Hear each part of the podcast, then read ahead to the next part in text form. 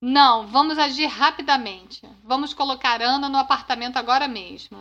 Eu não posso fazer isso. Jorge vai me matar. Claro que você pode. Você vai receber seu dinheiro logo logo.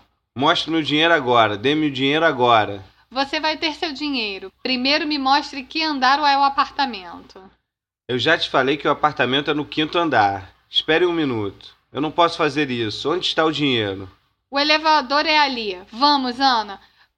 Venha conosco e mostre o caminho que você vai receber o dinheiro imediatamente, eu juro.